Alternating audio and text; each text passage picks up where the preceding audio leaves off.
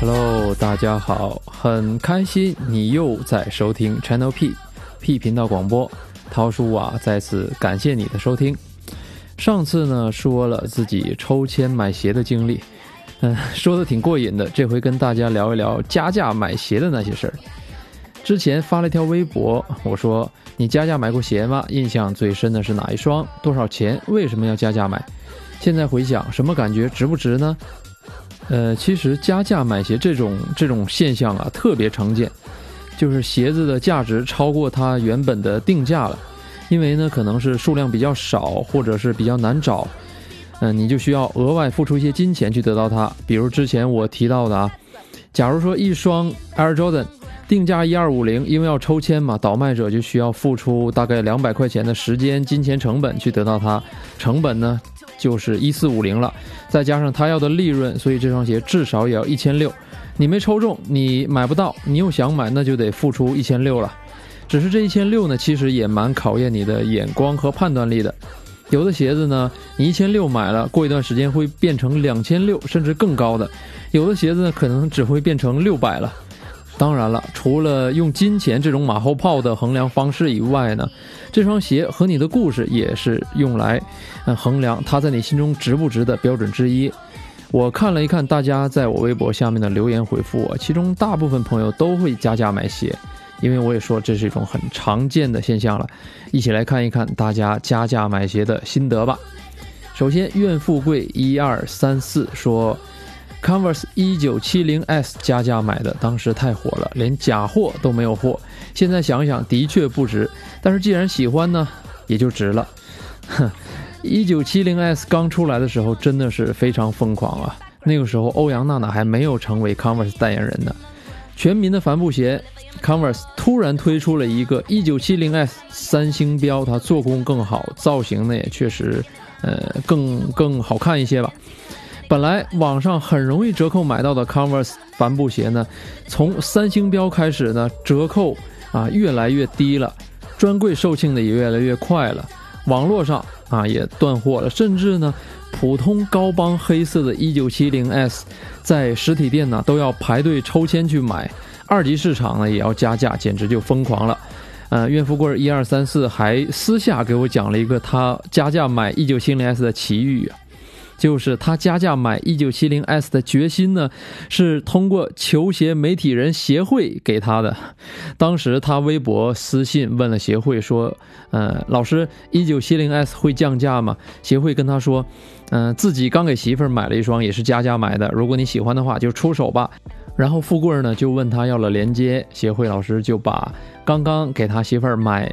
鞋子的链接发给了他，于是岳富贵就加价买下了这款当时难求的 1970S。哎，这怎么说你啊，协会老师？真的是球鞋圈的反面典型啊！作为资深球鞋人，竟然也经常加价买鞋，还怂恿他人消费，真不像话！哈哈，开个玩笑嘛，协会是我的非常非常好的朋友。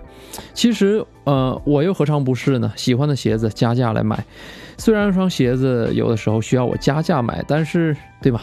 喜欢嘛，加价幅度又在心里的可承受范围之内，那就买喽。那么呢，现在就来采访一下协会本会啊，本协啊，本会啊，啊，球鞋媒体人张晶老师对于加价买鞋怎么看？Hello，Hello，张晶你好。Hello，嘿，我再次郑重的问你一个问题：你加价买过球鞋吗？这个问题的答案显然是肯定的呀。我想知道。现在还有谁没加价买过球鞋？也对，肯定是加价买过球鞋的，因为，呃，在今时今日，嗯，时代可能不一样了，这个都是有过的。哇，不愧是老师啊，一下把这个锅甩给了时代。那你为什么会加价买球鞋呢？我觉得是这个问题这么看，呃，很多人不太理解为什么会要加价买球鞋。我觉得，嗯，更多的是取决于你对这双鞋有多喜欢吧。对，所以我我也认可，就是喜欢。我觉得它在你的心里的价值会有一个衡量的点。如果你很喜欢一双鞋，你又迫切的想要得到它，然后你对市场的价格又有一个呃了解之后的一个同样的一个衡量，所以你就会决定要去加价买一双鞋？我觉得还就是我说的，嗯，嗯，你有多喜欢，取决于你最后是否会加价去买这双球鞋。哎，别说了，我懂你，就是传说中的热爱和情怀嘛。那再问一个问题啊，就是你加价最多的一双鞋是哪一个呢？加价幅度最贵的一双鞋，那肯定是阿迪达斯的 EZ 七五零了。哎呦，竟然是椰子！呃，这个鞋刚出的时候，呃，其实是比较呃贵的，因为最早我知道的价格就是四千多块了。现在看其实还好，但是我在网上找的时候，我觉得四千多块其实还是有点贵的。有点贵也没买，因为微博我发微博想要这双鞋的时候，有很多人私信我价格，呃，大概是四千一到四千五左右，但是最后还是没有买。当这价还不买啊？真的还是很想要的时候，我再去找这双鞋是，呃，最终收到手的价格应该是八千多块。你看出手晚了，就是全是痛啊。呃，具体的我忘了，应该是八千多。哎，这听上去像一个不善于理财的失败者的故事啊！但你现在回想起来，这钱花的值吗？嗯，我觉得还是值的吧。这个其实还是跟刚才第二个问题一样，就是为什么你会加价买球鞋？首先，这个鞋在你的心里有一个呃一个底线，就是它到底能值多少钱，或者说你有多想要它，你会有一个标准，嗯。你到了这个标准，你就会觉得还是 OK，还是值的。对，回头想一下，还喜欢的话，就就真的是值。比如说现在，呃，你会不会去加价买一三零零？哇，你你怎么知道我买了？或者说你会不会去加价买，呃，乔丹的一些鞋？呃，这些都是在每个人心目中都会有一个衡量。当然，我也会经常被问到，呃。就是这个鞋，比如说某一个款式是否加价，呃，值不值的这些问题，我觉得还是一样，就是你多喜欢，就取决于你会不会加价去买。对啊，我看很多人在微博会问你问题，你也会很乐于回答和帮助他们。那你对于加价买鞋有什么样的经验和忠告啊？给大家呢？嗯，其实我觉得是否决定去加价买鞋。刚才我说了，就在你心里的这个衡量的标准，嗯，当然我觉得，嗯，其实也没什么经验，嗯，比如说一些有很多配色的鞋子，你就要去考虑，呃，是否会为单一配色的就这么一个配色吧，去加价，或者说加很多的价。嗯，配色这是一个问题，呃，除非你这个配色对你有意义。如果没有的话，你只是为了买来穿，那我觉得大可选这个款式中最便宜的配色去买。呃，还有一些东西就是，可能嗯，大家会试着先去了解它的货量，然后才决定是否原价买或者说去加价买。呃，这也不是说没有道理，但是呃，准确的货量其实没有多少人知道。我就说了嘛，因为经常也会被问到。呃，金哥，这个鞋量到底有多少？对这个问题，很多人可能只有品牌自己或者说经销商才会知道，呃，到底这个一个款式有多深的量，呃，是不是限量，是不是值得大家去加价购买？还有一个就是，我觉得大部分品牌打出所谓的限量的这个这个套路怎么讲？这个名头来，都是为了营销。对，都都是手段。如果在我看来，如果一个鞋没有一个所谓的限量的编号，或者说，如尤其是在鞋身上没有什么所谓的限量编号，哎，对你大可都把它看成这个非限量款式。所以这部分鞋，呃，其实是可以不不加价或者少加价去买的。嗯，其他的说真是说那种，呃，超级限量的款式，我觉得只要自己喜欢吧，还是可以考虑加价去购买的。就还是这这句话吧，我可能这几个问题。翻来覆去说的都是一个道理或者一个观点吧，就是如果你这个鞋子在你的心里有一个衡量的价位的标准，呃，它有一个底线，过了这个底线，可能你就会去加价买，呃，低了这个底线，可能你就会无所谓嘛，对吧？我觉得是加价买鞋是这样一个，这这么我的观点是这样的。OK，之前你也跟我说了，说有一个朋友去，呃，加价买了这个，听了我的建议，去加价买了七零 S。哎，要洗了，要洗了。但我当当时这个问题是这么看，首先当时七零 S 真的在市面上很火，对，呃确实我，给自己的家人买的也是加价买的，所以这个也无可厚非吧。当然，这个后边补货了，所以我也不是经销商嘛，人也人无完人，我也不是经销商，我也不知道，呃，它到底什么时候会掉价，或者说会不会掉价，所以就看自己吧，就最终还是看自己。对这个确实是因为7 0 S 卖的好，然后经销商就一直补，品牌一直补，所以没有人能预测到它接下来的走势。所以我我之前也只是开个玩笑吧。OK，协会老师，您还是歇会儿吧，继续分享其他网友的加价买鞋故事啊。小小小石说，第一次加价买了双 AJ 五黑银，一千八百多买的，一直在穿，因为我很喜欢这双鞋。嗯，说的应该是前些年那次黑黑银五代复刻吧，那次货量好像还真的不是说特别大，一千八我觉得还可以啊。这双鞋我也买了，可能呃价格好像也差不多啊。L h z 想扣篮说，嗯，AJ 六奥运配色吧，一三年上高二的时候买的，当时期末考好了，俺娘给的礼物。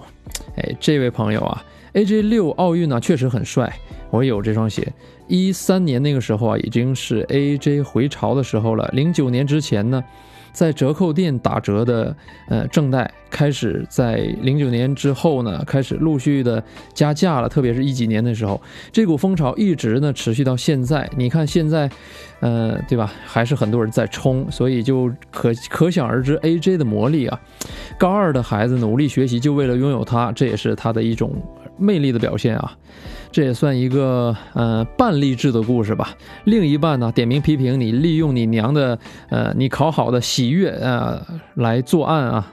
OK，得好好说话了。说 AJ 十一的黑武士毕业，呃遗憾补上了。如果现在出手的话，就挺值。确实啊，很多人买 AJ 啊都是为了情怀。刚才张晶也说嘛，自己喜欢。情怀，上学时候呢，手里没没有那么、宽裕的现金啊，没有那么宽裕的预算。工作以后加价圆梦，拥有自己曾经的梦中鞋款，这个叫做拿钱买青春回忆。你说多妙啊！球鞋文化就是可以和情怀挂钩。不过呢，希望大家分清真情怀和假情怀。就像协会说的，嗯、有一些是呃真心，有一些是假意，只是营销手段而已啊，要会分辨。朕在干啥呢？说我买了 Jordan CP 三三代全明星，原价是多少来着？九九九，可能记不清了。花了一三九九，二零一零年的鞋子，二零一九年一月一号加价买的。哇，你记得还是很很很清清晰啊，而且这个日子也很好记。这双鞋我记得在呃一零年左右啊，刚出来那个时候啊。还肯定是打折了的，因为那保罗的鞋子基本全都是打折的。不过你时隔九年买的全新的，到那时候一定是非常非常难找的啊。他说，想了想自己所有鞋里面唯一一双加价买的一双，颜值球星脑残粉，确实是真的喜欢啊，也是喜欢，加上是自己的尺码，三秒思考就买了。这个呃，确实是啊，呃，至于值不值，基本千篇一律的回答，喜欢那就值啊，这个是一个标准答案了。其实要落实到从口袋里掏钱，那喜欢就是另外一回事。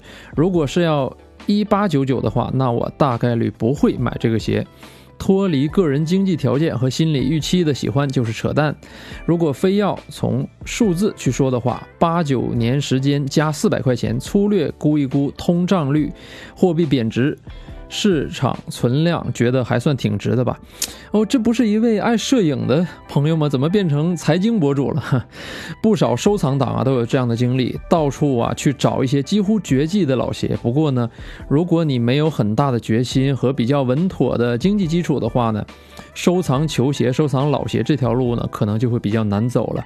喜欢什么的都有，收藏什么的都有，只要你决定走收藏这条路了，那我当然尊重你的选择了。朕在干啥？这位朋友呢？好玩的鞋子其实还蛮多的，虽然他加价经验还蛮少的，但他好玩的鞋子还蛮多的。他也会经常发自己拍的球鞋照片，大家可以去关注一波。是朕啊，就是皇帝那个朕，朕在干干啥？啊，会飞的人是我说 AJ 一黑红脚趾二级市场二七零零买的，现在看来真是点点点点点五个点五个点什么意思呢？黑红脚趾如果当时两千七应该不算贵吧？现在看来你应该是赚到了吧？啊，你是得便宜卖乖的吗？好像是一八年那会儿吧，呃，Air Jordan One 突然走上神坛，就是乔伊。中国有嘻哈呢，更是推波助澜了，一时间呢，各种脚趾配色就频出了。哎，我真的很佩服给球鞋起名字的人啊，什么什么什么什么脚趾啊，还有扣碎，再到后来啊，小黑红脚趾、小芝加哥、小扣碎、小 Top 三，真的是每况愈下。这个球鞋的绰号，后来的什么小伦纳德、猪油扣碎，简直就听不得了。好了，说回这位朋友的鞋子啊，当初两千七买，现在应该能赚好几千了吧？你没听错，就像我一开始说的，如果你买对了鞋，加价入手也有赚的可能。比如下面这一位呢，也是苏吉利，哈哈哈说。二零一六年 AJ 一还没火的时候，因为抽签不中，加价一千三，买了一双黑红劲穿。后来断断续续穿了一年左右，后来 AJ 一突然火了，再加上自己保养的挺好，最后三千块还卖出去了。现在回想起来，只能说球鞋圈没有最疯狂，只有更疯狂。你们看到没有？看到没有？听到没有？听到没有啊？疯狂的球鞋啊，加价买的，穿了一年，二手还能卖三千。唉，Olivia 如愿说加价买过一双乔丹二十九代 Q 五四那个版本，一千八吧。买的原因是真的喜欢啊，又是喜欢吗？配色加上耐用的大底，现在我感觉那就像是青春啊，哈哈哈！算是我最贵的一双鞋子了，值不值的话，我个人觉得喜欢就很值。嗯，我来解释一下，Q 五四是一个法国的街球联赛。和 Q 五四相关的呃配色的球鞋呢和服饰呢，国内基本上是不上的，量呢也是不大的，所以只能海淘或者是一些卖家啊从海外买回来。同一款鞋子啊，不同配色的价格相差很大的例子比比皆是，刚才协会也讲过了。不过呢，我就真的不是特别感冒这个 Q 五四系列了，为什么呢？因为相距我十万八千里啊，我干嘛要加价买一双？我完全不喜欢，我不是我完全不了解的比赛主题的配色呢啊！个人看法，Olivia 别揍我啊！Vince 赛车手说：“我买了 AJ 一巅峰黑金七百欧，鞋子太帅了，不过除了拍婚纱照以外就没穿过，呃，非常值，在我所有鞋里排第一的位置。第二是乔呃科比一代的 Undefeated 迷彩三千五，这个倒是经常穿。”这个综合因素比较多，多少多少多少多少？等一下啊，七百欧非常值，我只能说这个人啊还是很有钱啊。不过穿着拍婚纱照，然后再珍藏起来呢，也足见这双鞋呃对你的这个重要程度啊，你对它的重视和喜爱。呃，至于科比一代迷彩联名呢，其实也很不错，我是很喜欢的，但是我没买。因为我跟协会说的一样啊，我也都会给喜欢的鞋子定下一个我自己心里就是，嗯，比较合适、舒服的一个价位空间。如果超出这个范围呢，我大概率就放弃了。这双鞋当初我觉得两千五左右是我的预算吧，所以超过了我就没买。但是，哎，别提了，现在不知道是两千五的多少倍了啊。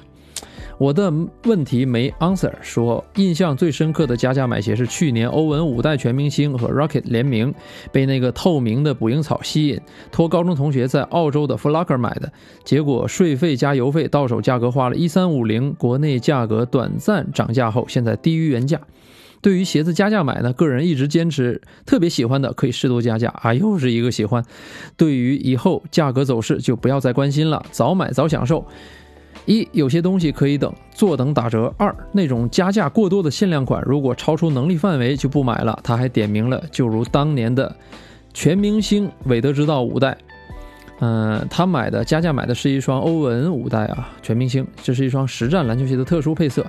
欧文的鞋子呢很有意思啊，每一代呢基本都会有不同的主题、不同风格的配色，而且鞋子的材质呢也会根据配色主题有不同。就像他说的，透明的捕蝇草吸引了他。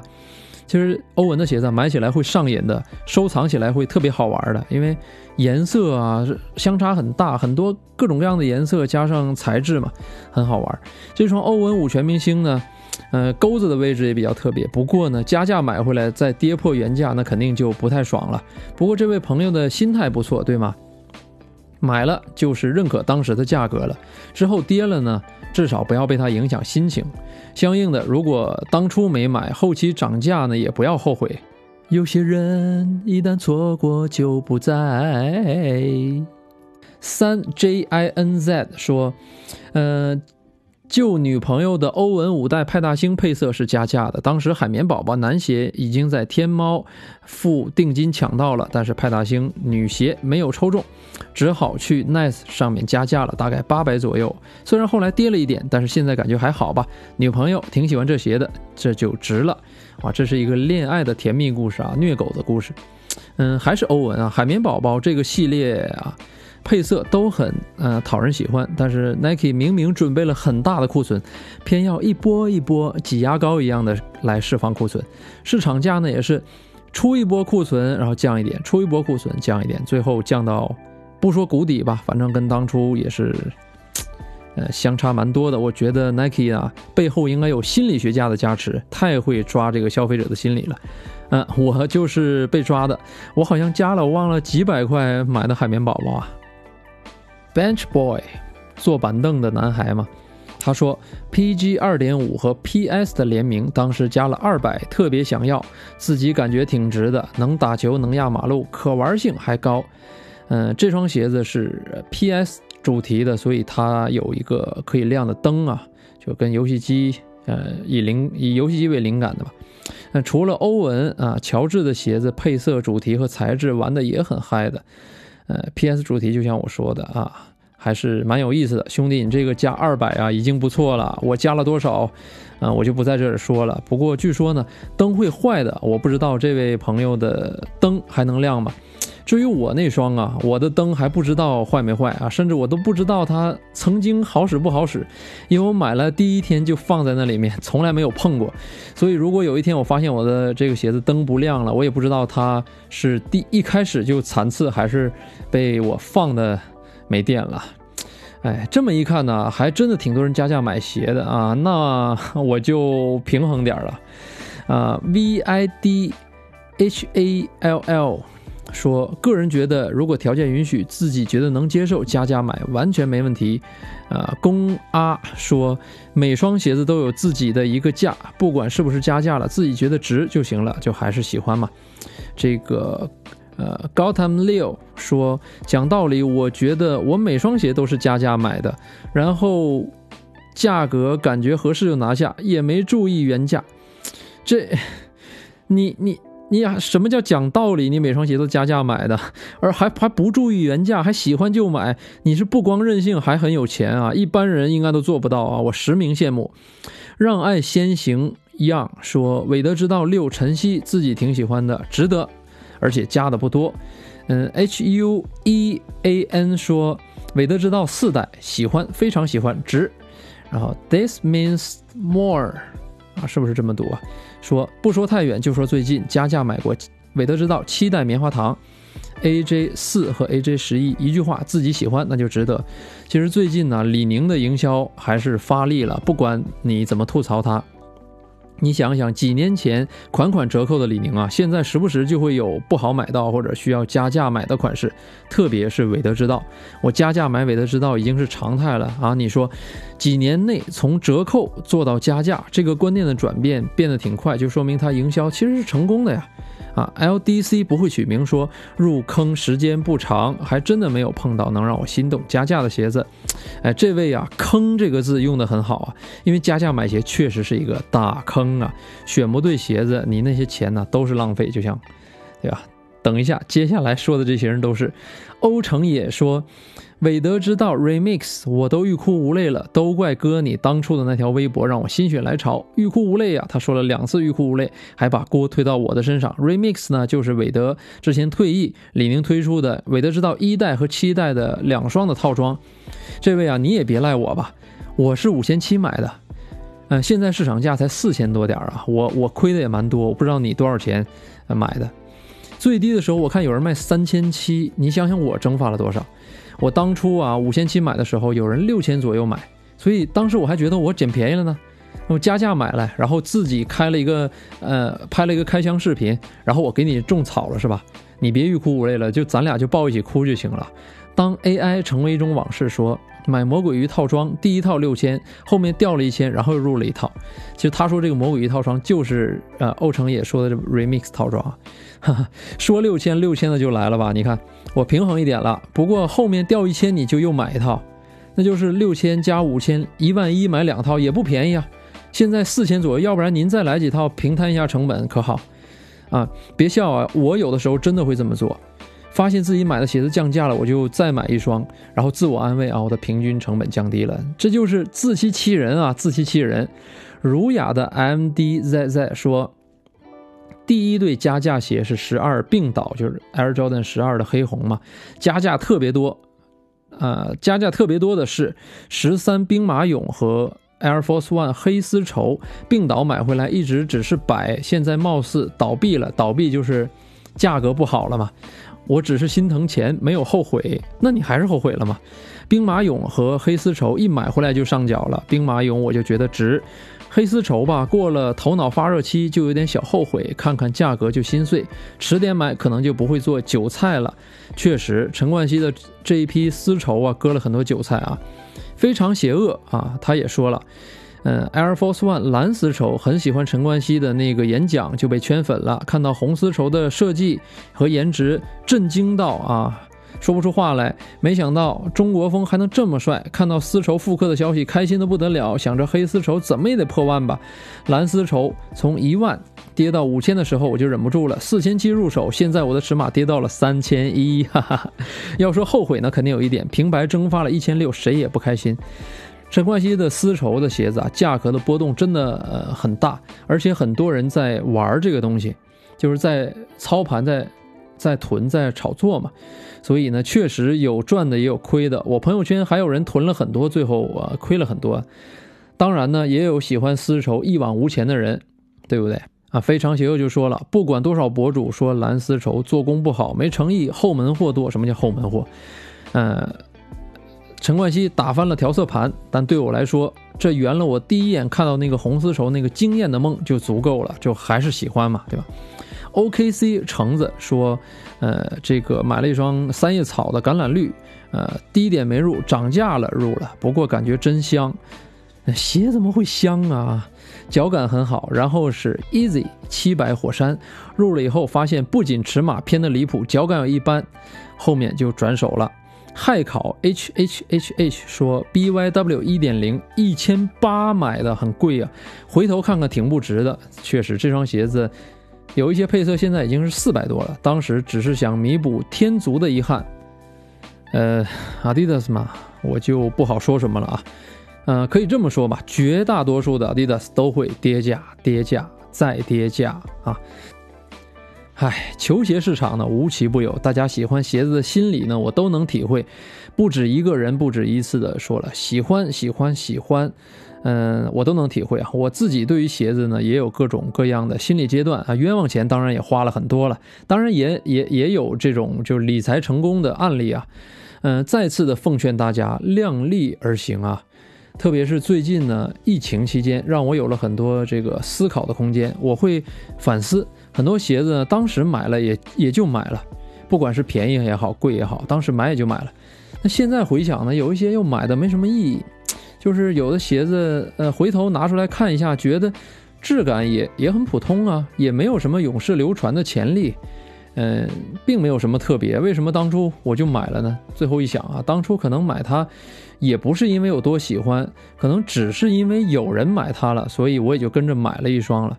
呃，这样的鞋子呢，对于我来说，可能很多人都是一样，就是这样的鸡肋的鞋子呢，占消费的很大一部分，甚至是大多数，何必呢？对吗？就是像协会老师说的，嗯，买自己喜欢的。用自己呃可以这个付出的一些代价去买，啊，量力而行。OK，今天聊了很多，总结一下就是加价买鞋 OK，只要是你喜欢的，只要是你能力范围之内的 OK。今天的播客就到这里，感谢你的收听。我敢肯定的是，你很快就会再次听到我的声音。再见喽，拜拜。